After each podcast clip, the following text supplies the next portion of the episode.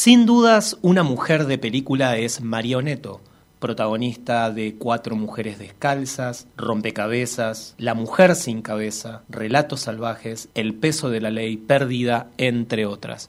Con ella hablamos de su trabajo con Lucrecia Martel en esa entrañable y emblemática película del cine argentino, entre otras cosas. Contame un poco algo de, de, cuando te llevó ese personaje, cómo fue componer esta mujer tan, eh, digamos, tan para adentro y tan para afuera también, que en un momento hace tú una transformación y un personaje femenino fuerte que en ese momento en particular el cine argentino todavía no tenía eh, roles así para la mujer. Sí, no, eh, siempre decimos, eh, o yo por lo menos digo, como que la mujer sin cabeza no, es un personaje, sino como que es un, es un estado de mm. cosas, ¿no? Es una, eh, es, es, una materia, es, es, es un estado de, de alguien, eh, porque nunca vamos a saber quién es ella, la, la vemos en un primer fotograma en, en, en, y después la conocemos a través de su familia, pero la vemos a ella inmediatamente después escindida de esa situación y después, bueno, su, su, su transformación un poco como, como, como consecuencia de lo que ha negado, ¿no? De lo que ha negado ella y su entorno. Y nada, fue muy fuerte, fue, fue fuerte, digamos, ser dirigida por alguien como Lucrecia Martel, que que sí, que vos estás en, presencia de una potencia cinematográfica, estás en presencia de una cabeza, de un guion impecable, de alguien que además es, eh, o sea, eh, no, no, no, está casada con nada, digamos, está casada con lo artístico, entonces por ahí una escena que se pudo haber charlado si a ella en la locación no le está resultando por algún tema del uso de asunto, de actuación, etcétera, ella la cambia, eh, una película con presupuesto, entonces también vos haces dos escenas por, por jornada o una, entonces también eso es, es muy novedoso en relación al, funcionamiento del, del cine argentino. Y bueno, esto que vos decís, un protagónico que también eh, yo la filmé en el año 2000 siete a La Mujer Sin Cabeza, o sea que hace eh, 13 años. Eh, y sí, fue mi, mi primer protagónico, así que bueno, era unos niveles de presión, yo además soy bastante enemiga de mí misma, muy altos. Eh, tuve distintos entrenamientos, entrenamientos físicos, yo no sabía manejar, eh, tenía, digamos, la, digamos, eh, la mujer sin cabeza es una mujer que tiene algo con su belleza y yo soy alguien que, que tengo un vínculo extraño con, con mi belleza, digamos, como alguien muy poco histérica soy, entonces, bueno, eso también lo tuve que trabajar, me enseñé, tuve clases de yoga para aprender a caminar, eh, bueno, todo lo que es la transformación del pelo, del personaje, eh, y bueno, y estar dispuesta, ¿no? Estar en una situación de, de disponibilidad. Hace poco tuvimos una, que, creo fue, no sé si fue el año pasado, una charla que hizo Lucrecia con todas las protagonistas de sus películas, que la hizo en un Bafisi, sí, sí, del cual nos, quedó un chat eh, a, todas, que, que, ella lo, lo, nombra las señoras de la escena, un chat donde estamos Mercedes, Graciela Borges, María Alche, Julieta Silverberg y yo. Mm. Muy activo, no sabes lo que dice, es muy, muy, muy lindo ese chat, el grupo de chat, ¿no? Y, y ella en un momento dijo, mira, yo no estoy interesada en saber mucho de actuación. Mm. lo, lo, lo planteó así. Y yo, claro, por primera vez escuché algo que, que, o sea, ella nombraba algo que yo percibía que es eh, la forma en la que ella quería eh, dirigirme, no estaba interesada en que yo comprendiera racionalmente, o sea, mm. Lucrecia me daba estímulos de otras características, estímulos sonoros muchas veces, posiciones físicas en el espacio, frases, situaciones donde a, si a ella no le gustaba, por ahí me decía simplemente esto está raro y ahí quedábamos, no era que me decía hacelo por acá, hacelo por allá, eh, así que en, en es, y, y, también todo esto que te cuento, mientras te lo estoy contando, veo que también reflejaba el estado de mi, de mi esto que decíamos, ya ni de mi personaje, reflejaba cómo ella estaba interesada en contar esa desestabilización, ¿no? De, de esta persona, porque porque podés comprender, pero esa, esas ideas me parece que aparecían también producto de, de cómo no, no solo conmigo, cómo ella se vinculaba también con, todos los actores, que muchos actores no son no, no eran actores profesionales, ¿no? Ni, ni nada. Eh, y sí, yo me acuerdo el día que fui a hacer el doblaje o una parte del doblaje que, que tuvo la película, y cuando vi las imágenes yo dije, ah, ahora, ahora entiendo, mm. ahora entiendo por qué esos escorzos mm. o, sorprendida de, de, de, mi aspecto, de mi imagen, digamos, volviendo a esto, yo decía, qué linda que estoy. ¿Qué, y, ¿Qué pasó? Y bueno, no pasó nada, pasó que es una, esto que decíamos antes, es un es alguien que, que, que, yo veo que estudiaba mis huesos también para poner la cámara, ¿no? Mi, mi tamaño, o sea, había una serie de asuntos que ella por ahí, eso, no, no me los transmitía directamente, ella junto también a, la directora de fotografía, que, que hacía que, que, bueno, que, ella, que, que, después el, el, el personaje apareciera en esos términos, ¿no? Más también cosas que, que, que mi naturaleza empezaron a mostrar, que yo también en, en fueron dos meses en Salta, empecé a acumular ahí eh, y que también empezás a, a, filtrar, ¿no es cierto? Eh, por ejemplo, la primera, la toma del accidente, del... Eh, nada, salió creo que de, de una, de mm. una toma, yo estaba dispuesta a todo, estaba dispuesta a estrellarme la cabeza, para brisa, o sea, quería, yo sabía que esa era una escena muy importante para Lucrecia, de hecho fue, esa escena nosotros la fuimos a chequear a un cine, ya vimos en un cine estando en Salta cómo había quedado ese plano, ¿no? Ah, fue, fue la única vez que, que hicimos ese tipo de, que creo que fueron dos tomas. Eh, yo como no manejaba y había, creo que había una desconfianza en relación a si, yo iba a poder no contar eso eh, y a mí me, me, vino bien que, que hubiera tal vez dudas o que yo percibiera dudas porque porque era muy largo el plano, había que contar muchas cosas y había que fundar ahí algo que era necesario que fuera también para nada que fue esto que decíamos antes, ¿no? Que fuera más verdad que la verdad misma, una ficción donde donde vos ves el, el vos ves en la cara del actor que, que, que, que no hay nada representativo, que ahí esas que vos estás presente actuando eso que está rodeado de cámaras, pero que tu cabeza está produciendo, ¿no? Claro. Entonces, nada, digo, eh, después eso, o sea,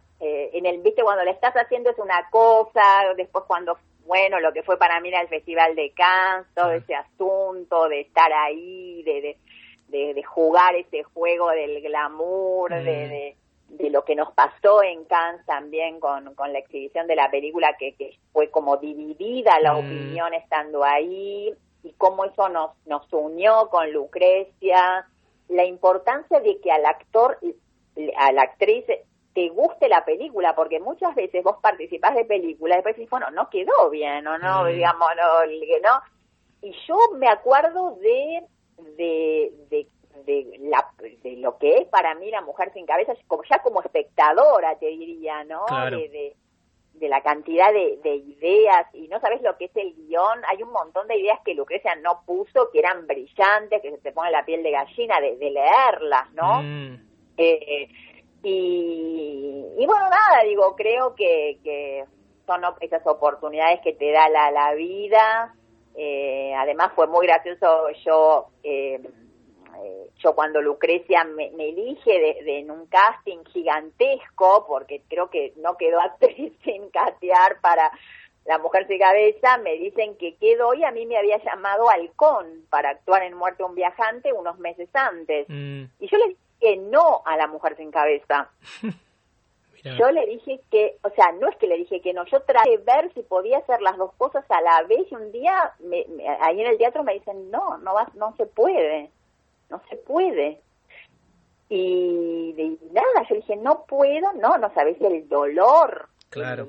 el, desgarramiento y de lo que es la vida, o sea, después Lucrecia entra en una crisis con Lita Estante que entonces no, no, no es Lita, entonces se demora la película, sigue casteando gente ella, eh, va, no es la no es la palabra que entró en crisis con, viste, bueno, iban o sea, decidieron que, que no, le no la iban a hacer juntas, mm. empezó a castear a otras actrices y no terminaba de estar satisfecha, y en agosto, o sea, esto estoy hablando del, del, del mes de febrero, en, creo que fue en, no, en, sí, en junio, en julio, no sé cómo fue, si fue a través de Fabiana Tiscornia, que fue la asistente, ¿no? Eh, y, y, que fue, creo, también por ahí la que insistió para a Lucrecia para que, que, que, me casteara, etcétera, eh, que nos vuelve a juntar y bueno, yo ahí sí renuncio a Muerte un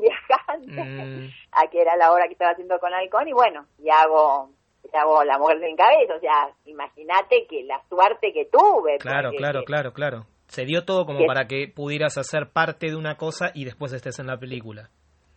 Claro, o sea, fueron, o sea, las demoras que, que, no, porque pudo haber aparecido otra actriz, porque eh, yo lo que había entendido es que ellas necesitaban hacerlo, viste, a veces como, se ponen los productores, hay que hacerla en tal fecha y si mm. no tal cosa. Y después, bueno, eh, se fue eso modificando. Eh, bueno, lo de Fabiana, yo también estar dispuesta en, en, en agosto a, poder irme de una obra de teatro, a la cual después de La Mujer sin Cabeza pude volver, mm. porque ya también mis compañeros fueron tan encantadores que me permitieron volver. Eh, bueno, sí, como, como estas cosas de, de, lo planetario, ¿no? Volviendo al astrológico que que, cuando uno es que, que sí, que algo se, se alinea y dice, bueno, tenés que ser vos la que esté en, esa película, sos ¿no? vos y sos vos. claro, claro. y, y, también sentí eso, sentí de parte de Lucrecia, eh, algunas veces me pasó de parte de directores de cine, me pasó con Cifrón, me pasó con Natalia Smirnov, eh, Cifrón en Relatos Salvajes, un personaje de reparto, pero donde vos ves que el director está dispuesto a hacer cosas porque quiere que seas vos. Eso no es habitual. Mm. Eso no es actual en una actriz, digamos, a veces con los actores o las actrices que son estrellas o, o, o super taquilleros, vendedores de entradas, eso es comprensible pero en una actriz de mis características, em, a mí me conmueve mucho ver que alguien diga, no, e, es, es ella, ¿no? Mm. Em, y eso me, me, ha pasado algunas veces y lo, lo agradecí un montón. Después, bueno, tener la presión de decir, bueno, todo está a la altura de, de, de, bueno, de, de, lo que ellos me dieron, ¿no? No, no. Yo muchas veces pensaba, ay, le puedo arruinar la película. No, nunca, nunca, María. Por favor, por favor. Y, aprovechando ahí que nombraste a Natalie, te saco de esta y prometo que es la última pregunta, pero digo, ya que estamos charlando, eh, nombraste a Natalia y en algún momento se había barajado la posibilidad de que eh, em, iba a haber una remake, que la hubo, pero de que Meryl Streep iba a ser de tu personaje en Rompecabezas. Sí, sí, es verdad. ¿Cómo, cuando te dijeron esa posibilidad, digo, también, digo, si bien... No, no, no, no lo podía creer, no, no lo podíamos creer también con, con Natalia. Eh, bueno, para un director de cine que se haga una remake es, es casi nada, un, premio tremendo. Eh, creo que una de las mejores formas también de, bueno, de, de, ver la potencia de su película, de, de una producción además tan independiente. No, yo no lo puedo. Aparte, Meryl Streep. Claro. Mira, me pasaron dos cosas a mí.